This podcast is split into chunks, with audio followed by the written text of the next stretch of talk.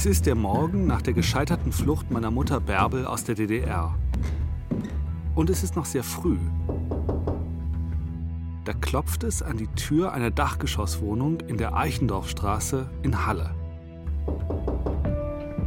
Eigentlich ist es eher ein Maleratelier als eine Wohnung. An den Wänden lehnen Bilder, zwei Betten stehen rum, über den Boden verstreut Farbtöpfe, Wein- und Bierflaschen, die Reste von einer kleinen Feier am Abend vorher. Eins von den Betten ist leer, im anderen liegt Klaus Bulat. Für mich war es gedacht, gespürt, 4 Uhr morgens. Ich hatte, glaube ich, am Abend vorher mit Freunden ein oder zwei Bier getrunken auf die hoffentlich gelingende Flucht einer meiner guten Freundinnen, Bärbel, und war dementsprechend noch etwas matt am Morgen, als es klopfte. Und äh, ich habe die Tür aufgemacht und sah dieses, dieses Reh, blass, ausgehungert, traurig, wuschige Haare, völlig strähnig, in den Regen gekommen irgendwie. Es regnete in der Nacht auch noch. Und sie sagte zu mir, ich konnte nicht. Ich konnte einfach nicht. Das ist die Radiodoku mit der Serie Vier Tage Angst.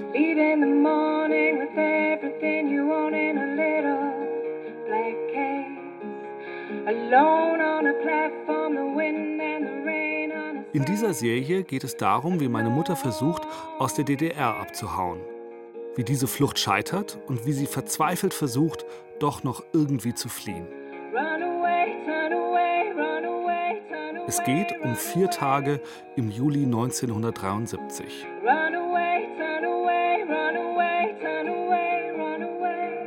Das ist Folge 2. Keine Antwort unter dieser Nummer. Mein Name ist Till Ottlitz. Ich treffe Klaus Bulat in einem Café in Berlin unter den Linden. Klaus ist 1974 selbst in den Westen geflohen. Er ist Musiker und Regisseur und er hat viele Hörspiele inszeniert. Übrigens auch für den Bayerischen Rundfunk und zwar so große Hörspielserien wie Moby Dick.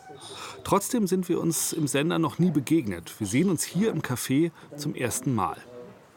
Klaus hat seit Jahren kaum Kontakt zu meiner Mutter. Aber damals, 1973 in Halle, als beide 22 Jahre alt waren, da waren sie gute Freunde, haben gefeiert und viel Zeit miteinander verbracht. Und ich stand äh, wie vom Blitz getroffen äh, vor meiner Freundin, von der ich schon längst Abschied genommen hatte und dachte, sie wäre im anderen Teil von Berlin, in Westberlin gelandet. Das hatte aber nicht geklappt, weil meine Mutter hatte keinen Platz mehr im Fluchtauto und war mitten in der Nacht allein auf einer Landstraße am Rand von Berlin zurückgelassen worden. Von da aus hat sie sich am frühen Morgen per S-Bahn und Zug durchgeschlagen bis in ihre Heimatstadt Halle. In Halle habe ich dann überlegt, ob ich nach Hause gehe. Einfach nach Hause, was ich ja hätte machen können. Das habe ich aber nicht gemacht und bin in die Wohnung von eben von einem Freund von uns. Warum hast du dich gegen zu Hause entschieden? Ich war mir einfach unsicher. Ich wollte eigentlich wissen, was mit meiner Mutter ist. Und ohne meine Mutter wollte ich jetzt da nicht hin. Glaube ich so, das war der Hintergrund. Also hat Bärbel an die Tür eines guten Freundes geklopft, an die von Klaus Bulat. Sie war sehr ruhig, aber sie war komplett innerlich aufgelöst. Bärbel ist kein sehr spontan körperlich reagierender Mensch, sondern ein sehr innerlich reagierender Mensch. Und man hat es in ihren flackernden Augen und in der Art und Weise, wie sie da stand, gefasst, aber eigentlich nicht von hier. Also so stelle ich mir Menschen vor, die sich quasi innerlich aufgelöst haben. Klaus machte mir auf und der wusste ja, dass ich weggehen wollte. Und der wurde ganz blass und ich habe ihm das dann auch kurz umrissen. Was hast du ihm gesagt? Hast du ihm gesagt, es hat nicht funktioniert? Ich meine, es war der erste Mensch, dem du erzählen musstest, was dir passiert war. Das wäre ziemlich blöd, weil meine Mutter nicht da ist und ich jetzt hier wäre. Also sozusagen die schlimmste Variante eingetroffen ist, die, die eigentlich gar keiner auf dem Film hatte irgendwie. Und ähm, ich merkte, dass ihm das komplett unangenehm war. Und dann wusste ich erst mal, aha, jetzt geht hier die Post ab, weil es geht um sehr viel. Wir wohnten in einer streng kontrollierten Community. Bärbels Mutter, die Familie war weg.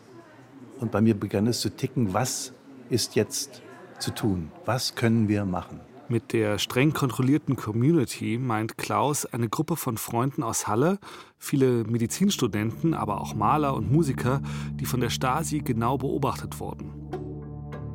Auf der einen Seite, weil viele von ihnen kritisch zum DDR-Staat standen. Klaus hat mir von seinen drei Bands erzählt, die alle nacheinander verboten wurden, einfach nur weil sie Musik aus dem Westen gespielt haben. Auf der anderen Seite war der Stasi aufgefallen, dass aus diesem Kreis immer wieder Einzelne in den Westen abgehauen sind.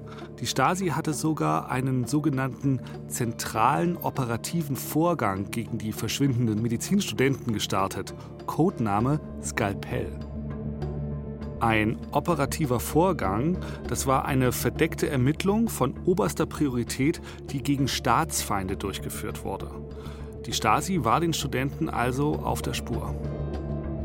Wir hatten immer eigentlich große Angst, weil die Strafen, die, wenn du gemeinschaftlich Flucht planst, waren immer drei bis vier Jahre Zuchthaus. Und wer das weiß in der DDR, drei bis vier Jahre Zuchthaus, Bautzen, das war gnadenlos. Ich hatte verschiedene Freunde, die in Bautzen eingesessen sind, die man unter eiskalten Duschen verprügelt hat die alle gebrochen aus, diesem, aus diesen Gefängnissen herauskamen. Und diese Erfahrung war mir in dem Augenblick sehr präsent. Kurz bevor Bärbel bei Klaus Bulat an der Tür geklopft hat, hatte sie noch versucht, ihren damaligen Freund zu kontaktieren. Paul, mein Vater. Der war da noch mit seiner ersten Frau verheiratet und hatte mit ihr zwei Kinder, aber vor kurzem eine Beziehung mit meiner Mutter angefangen. Bärbel konnte also bei ihm nicht direkt klingeln, aber sie hat sein Auto auf der Straße gefunden und ihm einen Zettel an die Windschutzscheibe gesteckt. Paul hatte ich an sein Auto so einen Zettel gemacht, bin noch da, gehe jetzt zu Klaus oder irgend sowas. Und der kam dann auch, glaube ich, vor seiner Arbeit. Und ich wollte mich ja mal stellen. Hat er gesagt, das machst du auf keinen Fall. Man kann sich ja auch verstecken irgendwie. Also die wissen ja noch gar nichts. Und das habe ich dann auch gemacht. Ich habe auch mit meinem Vater über diesen Morgen und überhaupt über die vier Tage gesprochen. Nur ins Mikrofon wollte er mir dazu nichts sagen. Irgendwie ist es ihm unangenehm. Er möchte nicht als Regimegegner oder Aktivist rüberkommen.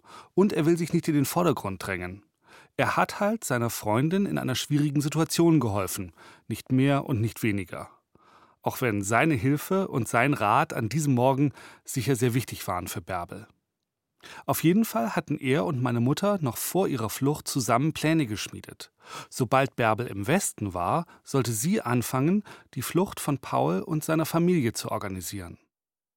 Aber diese Pläne waren ja jetzt erstmal durchkreuzt. Dafür mussten Bärbel, Paul und Klaus ganz andere Probleme lösen an diesem frühen Morgen in der Dachgeschosswohnung. Wie konnten sie die Fluchthelfer im Westen kontaktieren? wie einen zweiten Fluchtversuch anleiern? Und wo sollte Bärbel in der Zwischenzeit hin?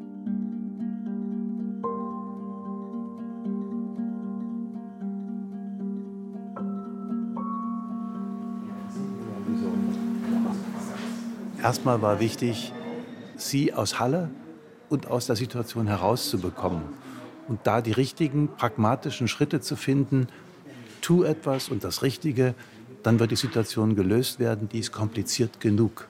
Die Kontaktaufnahme nach Westberlin war ein riesengroßes Problem.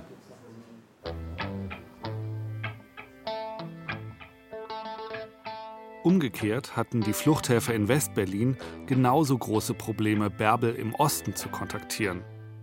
Aber das greift schon zu weit vor. Wir müssen erst noch mal ein paar Stunden zurück. An den Abend des 1. Juli den Abend der Flucht. An diesem Abend haben sich sieben, acht Leute in einer kleinen Ladenwohnung in der Wilmersdorfer Straße in Charlottenburg versammelt. Eine Party ist gerade dabei, sich warm zu laufen. Es wird gekocht, im Kühlschrank ist Bier und Wein kalt gestellt. Bis auf die Küche ist die Wohnung noch ziemlich leer es gibt kaum Möbel, weil die Hauptmieterin der kleinen WG ist selbst erst vor einem Dreivierteljahr in Westberlin angekommen. Martina Häusler oder Marte hatte zusammen mit Bärbels Bruder Medizin studiert und war eine Zeit lang mit ihm zusammen gewesen. Sie war viel im Haus von Bärbels Mutter rumgehangen und kannte natürlich auch Bärbel. Sie sollten dann an einem bestimmten Tag ankommen, also in unserer Wohnung in der Wilmersdorfer Straße. Das ist Marte. Und das hatten wir als kleine Festivität vorbereitet. Also war der ganze Bekanntenkreis da und wir waren in Erwartung der beiden. Das ist ja immer ein sehr freudiges Ereignis gewesen. Marte war sehr zupackend, zielstrebig und gut organisiert und sie war befreundet mit einigen der Westberliner Fluchthelfer, die wiederum Kontakt zu den amerikanischen GIs hatten. In einem VW-Bus eben jener GIs, versteckt in Kisten, hätten um diese Zeit eigentlich Bärbel und ihre Mutter Charlotte über den Checkpoint Charlie geschmuggelt werden sollen. Aber da war nur Charlotte in der Kiste. Und sie dachte zu diesem Zeitpunkt noch, dass ihre Tochter in der Kiste nebendran lag. Sie hat es einfach nicht mitgekriegt, dass Bärbel als Letzte eingestiegen, keinen Platz mehr gefunden und am Rande einer Landstraße in Ostberlin zurückgelassen worden war. Auch die Partygäste in der Wilmersdorfer Straße hatten keine Ahnung, was passiert war. Sie haben sich einfach auf die Ankunft von Mutter und Tochter gefreut.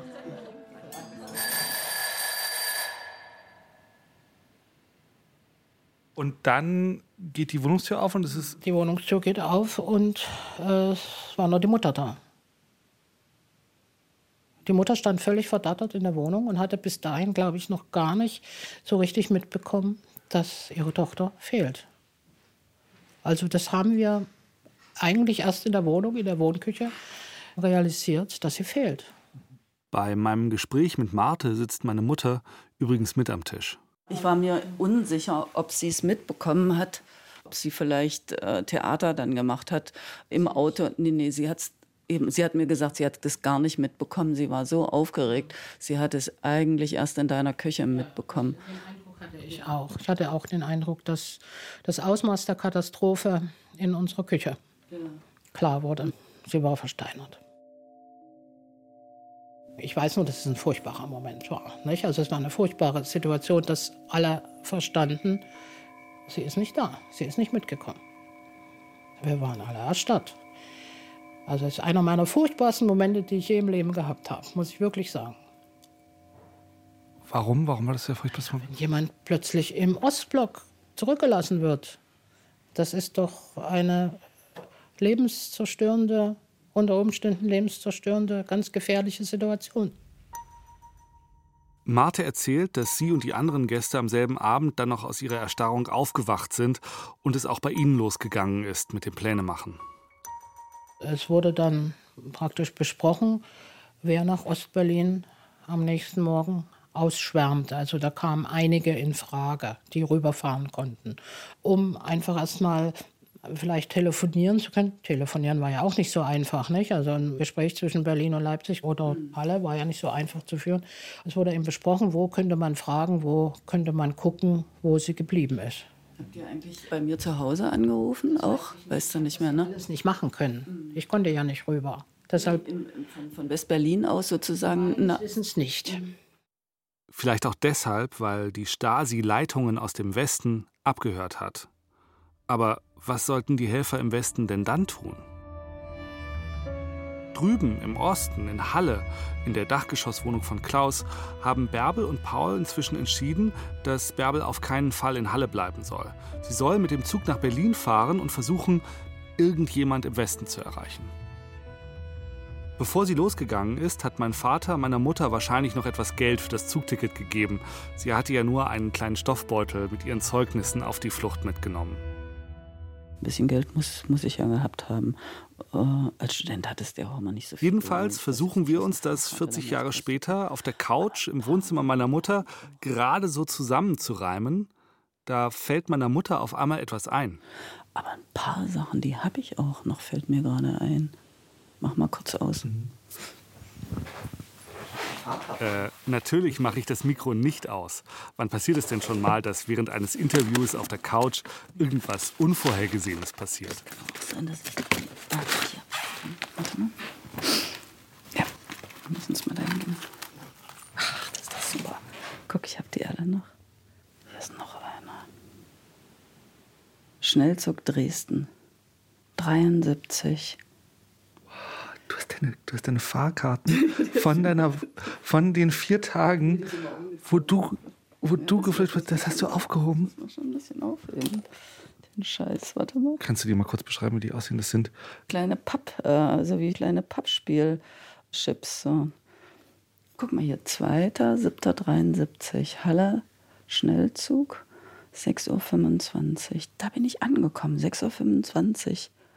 Von Berlin Stadtbahnhof. Das ist er. Das ist Jo. die Fahrkarte, die du in dieser Nacht gekauft hast. Guck mal, ermäßigt habe ich als Student wahrscheinlich neu gekriegt. Und es ist abgestempelt worden. Da hat jemand ein Loch reingemacht.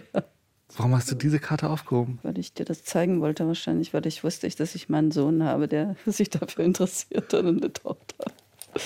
Bin eigentlich kein Aufheber und Sammler. Das hatte ich auch schon vergessen wieder. Das ist so schön. Oh, ist das toll. Ist das toll. Wir finden dann noch eine Fahrkarte von Halle nach Leipzig und von Leipzig nach Berlin. Beide mit dem Datum 2. Juli 1973. Also können wir mit Hilfe der Tickets ihre Route rekonstruieren. Meine Mutter ist an diesem Tag über Leipzig nach Berlin gefahren, um von dort die Fluchthelfer im Westen anzurufen. Du hättest ja auch in Halle von der Telefonzelle aus anrufen Da können. kannten mich ja Leute. In Berlin kannte mich keiner. Ich hätte ja an dem Morgen in der Uni sein müssen. Und das war einfach Schule. Also ich hatte Kurs und ich hatte Patienten. Also ich hätte schon da sein müssen. Und was machst du in Berlin? Da habe ich dann versucht, über diese Nummer jemanden zu erreichen, habe aber keinen erreicht und habe das also ganz oft versucht. Von Telefonzellen aus. Telefonzelle, ja. Von wem wäre das eine Telefonnummer gewesen? Das war von einer, die auch immer so ein bisschen da sowas mit organisiert hat.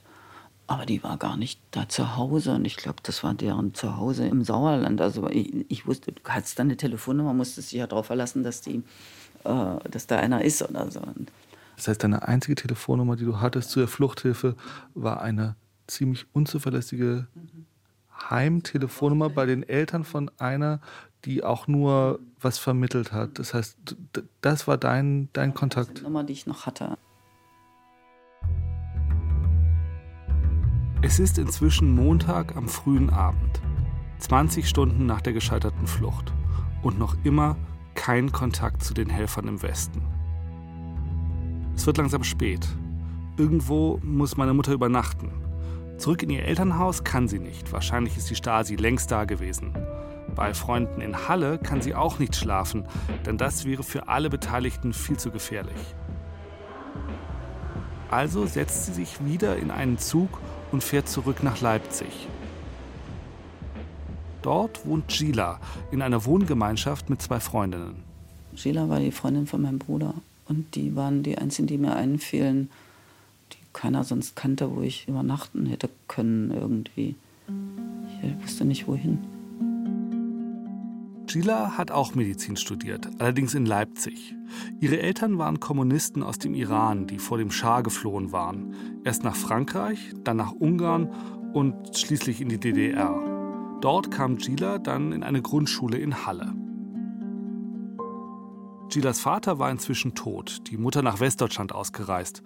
Das war für Ausländer in der DDR zwar mit viel bürokratischem Aufwand verbunden, aber es war möglich. Gila war aber noch in Leipzig. Sie wollte noch ihr Studium zu Ende bringen und erst dann in den Westen gehen. Gila war die Freundin von Hans Rolf, dem Bruder meiner Mutter. Aber dann war er nach Westdeutschland abgehauen und die beiden waren getrennt. Schließlich war da jetzt die Mauer zwischen den beiden und Kontakt halten nur schwer möglich. Dafür haben Gila und Bärbel sich noch manchmal getroffen. Und jetzt klingelt Bärbel bei Gila an der Tür. Ich habe mich insofern gewundert, weil wir uns sonst auch, wir haben uns auch so mal getroffen in Leipzig, ne? aber hatten vorher immer Kontakt, zumindest telefonisch. Ne? Und so. Naja, und dann hat sie erst, ja, hallo, und, und, und dann ist sie reingekommen. Sehr bedrückt sah sie schon aus. Ich habe schon gemerkt, dass da was nicht stimmt. Ne? Sah irgendwie ja, hilfesuchend sah sie schon aus. Ne? Ich wusste, das ist nicht normal, ne, dass sie da so kommt und so, wie sie aussah. Aber erzählt hat sie natürlich erst, als wir dann zu zweit äh, alleine waren. Das mit dem Alleinsein ist übrigens so ein Thema in dieser Wohnung. Das war eigentlich eine große Wohnung, so im Jugendstil, Jahrhundertwende. Altbau, wunderschön, 3,60 Meter Deckenhöhe mit Stuck und allem drum und dran. Das waren sechs Zimmer, aber wir hatten drei Zimmer davon. Also wenn ich die Tür aufgemacht habe, war ich beim Nachbarn.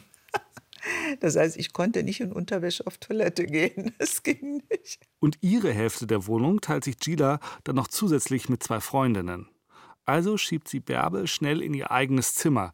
Hier sind die beiden allein. Sie hat dann so langsam ausgepackt. Äh, äh, Mutter ist abgehauen oder irgendwie, wie sie sich ausgedrückt hat. Und ich war, ich war, dann, ich war dann völlig überrascht. Und dann habe ich mich noch gewundert, wieso sie nicht. Ne? Und dann hat sie so langsam erzählt, dass sie dass sie da kein Platz mehr war und dass sie nicht einsteigen konnte. Und ach, das war so furchtbar. Und ja, ich glaube, sie hat dann noch geweint. Ich habe nur gesagt, ja, übernachtest du hier. Ne? Ich habe ein Bett und eine Couch und das, das, geht immer. Im Grunde hat sie dich ja damit auch in Gefahr gebracht. Wenn da die Polizei vorbeigekommen wäre, hättest du es ja bei der Republikflucht geholfen. Nein, nein, ich glaube, Bärbel hat mich das vielleicht sogar gefragt. Aber meine Antwort für mich oder für jeden anderen war, wenn eine Freundin an der Tür steht, an der Tür klingelt, dann machst du die Tür auf und lässt sie rein, oder? Kein Mensch würde anders handeln. Und warum sie kommt und was da für ein Hintergrund ist, sag ich, ja, das geht mich doch nichts an. Ne? Das muss ich nicht wissen. Und meine Devise war, was ich nicht wissen muss, das weiß ich auch nicht. Also reden Gila und Bärbel noch über alles Mögliche, einfach um sich abzulenken. Irgendwann richtet Gila dann für Bärbel die Couch her. Das war so wie so ein Stillschweigen irgendwie. Also eine Nacht okay und mehr hast du ja auch den anderen nicht zugemutet. Bärbel plagen da eh schon Schuldgefühle. Sie versucht nicht mehr dran zu denken, was sie alles durchgemacht hat in den letzten 24 Stunden. Aber trotzdem schwirren ihr Bilder im Kopf herum. Sie ärgert sich, dass sie nur eine einzige Telefonnummer im Westen hat, dass sie heute extra nach Berlin gefahren ist, um da immer wieder vergeblich anzurufen.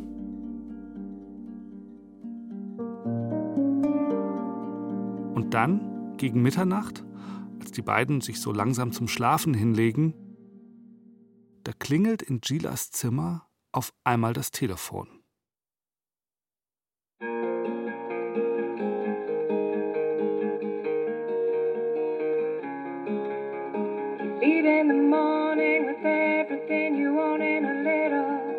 Demnächst bei Vier Tage Angst. Wir haben einen vereinbarten Treffpunkt gehabt, wir haben einen Code gehabt. Da hat er mir dann gesagt, dass ich am nächsten Tag dann geholt werde. Es bestand immer die Möglichkeit, dass wir beobachtet wurden. Ich muss aufgefallen sein. Ich kannte die nicht vorher. Ich habe geklingelt und habe gesagt, ich komme von Martha. Wirklich, ich habe mir in den Arm gekniffen, um festzustellen, dass ich in der Realität bin, weil das so absurd war.